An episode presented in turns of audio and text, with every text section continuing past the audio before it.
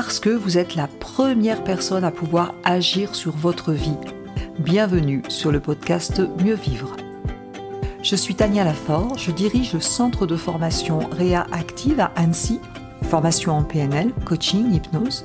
Le podcast Mieux Vivre, eh bien c'est chaque semaine une thématique précise pour mieux vous comprendre, comprendre les mécanismes de votre cerveau en toute simplicité chaque semaine, découvrir un outil concret par épisode et en quelques minutes.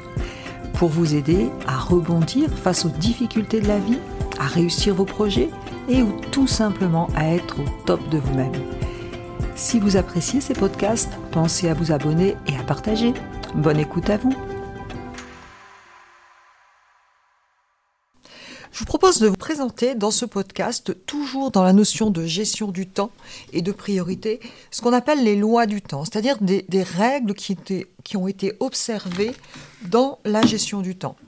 Alors, la première chose, quand on parle de la gestion du temps, eh bien, c'est peut-être de regarder les voleurs de temps. Qu'est-ce qui vous vole du temps, quelque part? Les appels téléphoniques imprévus, les collègues, les collaborateurs qui exposent leurs problèmes, euh, faire la conversation, la politique de la porte ouverte, euh, les visiteurs, les clients qui arrivent quand n'ai pas programmé, euh, le patron, ou encore pire, plusieurs patrons, parfois c'est les repas d'affaires. Qu'est-ce qui vole du temps? On peut avoir des voleurs du temps externes, comme je viens de vous les citer, et aussi des voleurs de temps internes. Qu'est-ce qu'on peut mettre dans les voleurs de temps internes? Eh bien, ça peut être euh, ne pas avoir d'objectifs ou avoir des objectifs confus ou changeants régulièrement. Les travaux qui sont pas terminés, qui sont encore en cours, le tendance à en faire trop, d'être trop perfectionniste, le manque d'ordre, un bureau mal rangé, euh, problème de gestion des émotions, le stress, ça fait perdre beaucoup de temps, pas assez de délégation. Bref, on a des voleurs de temps externes et des voleurs de temps internes. Mais en plus de ça, on a aussi ces fameuses lois du temps. Qu'est-ce qu'on constate quand on observe les lois du temps?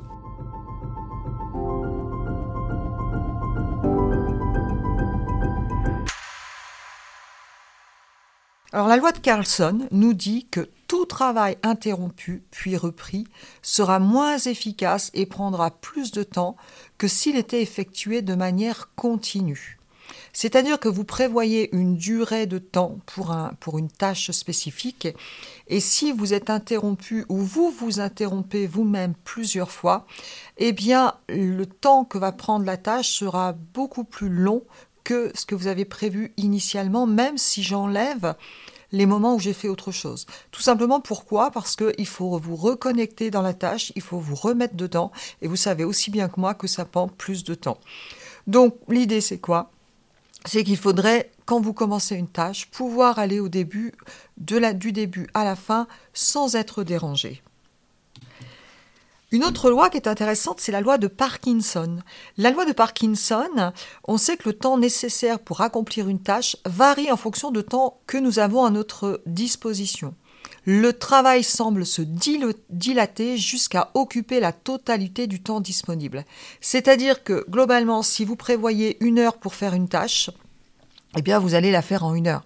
Que si vous vous dites j'ai trois heures pour la faire, eh bien, la tâche que vous auriez pu faire en une heure, vous risquez de mettre plus de temps. Et c'est là où c'est difficile parce qu'en fait, il faut planifier, anticiper, on le verra plus tard, mais pas trop pas trop dilater le temps, puisque plus on a de temps disponible, plus on va prendre de temps, on va pinailler sur certaines choses, alors que finalement on pourrait être plus efficace en accordant moins de temps. Une autre loi, c'est la loi de Illich.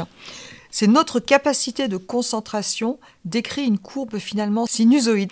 Elle passe par un maximum puis elle décroît. C'est-à-dire qu'on a un laps de temps pour lequel on est très efficace et puis il y a un moment où effectivement on n'est plus très efficace. Et on a chacun notre propre seuil.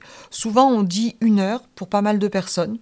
Donc effectivement vous avez intérêt à programmer vos tâches en fonction euh, de la période dans laquelle bien sûr vous êtes le plus efficace.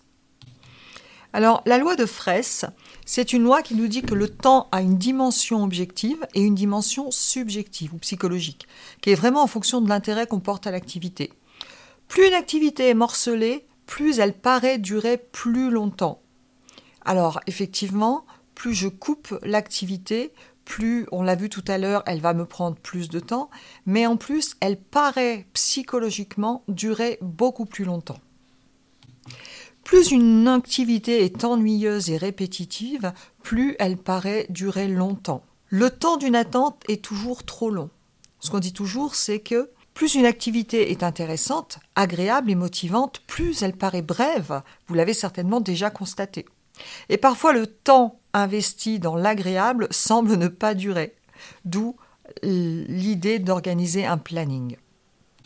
Tout ça, bien sûr, c'est une dimension complètement subjective, mais qui est importante dans la perception que l'on a de notre temps.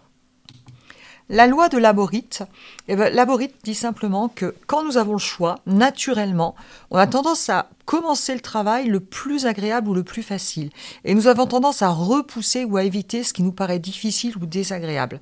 Eh bien, je vous invite simplement à faire l'inverse. Et quand je coach les personnes sur la gestion du temps, c'est exactement ce qu'on regarde dans l'organisation. Commencez plutôt par ce qui vous paraît désagréable et difficile, et vous verrez que ce sera plus facile par la suite. La loi de Murphy, eh bien, c'est les choses prennent plus de temps que prévu. Souvent, nous avons tendance à sous-estimer la plupart du temps les difficultés des tâches, lorsqu'elles sont nouvelles uniquement. Après, il y a aussi des gens qui ont quand même la tendance à surestimer la durée d'une tâche. Une autre loi qu'on retrouve dans d'autres domaines, c'est la loi de Pareto. L'économiste italien Pareto constate que 20% de la, population italienne possède 80% des richesses. Eh bien, c'est exactement pour la même chose pour la gestion du temps. On dit, par exemple, dans le monde des affaires, que 20% des clients apportent 80% du chiffre d'affaires, que 20% des erreurs de production causent 80% des pertes, que 20% du temps d'une réunion produit 80% des, décisions. Donc effectivement, c'est aussi à tenir compte dans nos choix, dans nos actions. Où est-ce que je mets mon énergie? Où est-ce que j'investis du temps?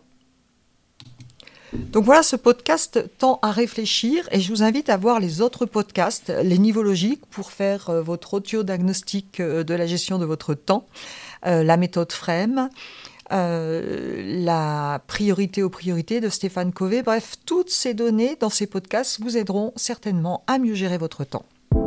Merci d'avoir écouté cet épisode. Vous retrouverez tous les liens dans le descriptif du podcast. Vous pouvez nous retrouver sur notre chaîne YouTube. Vous pouvez télécharger des ressources gratuites, e-books. Vous pouvez aller sur notre site internet. Et avant de partir, surtout, abonnez-vous au podcast si vous voulez recevoir les prochains épisodes et laissez des petites étoiles pour que ces astuces puissent servir à d'autres personnes. Je vous remercie et je vous dis à très vite.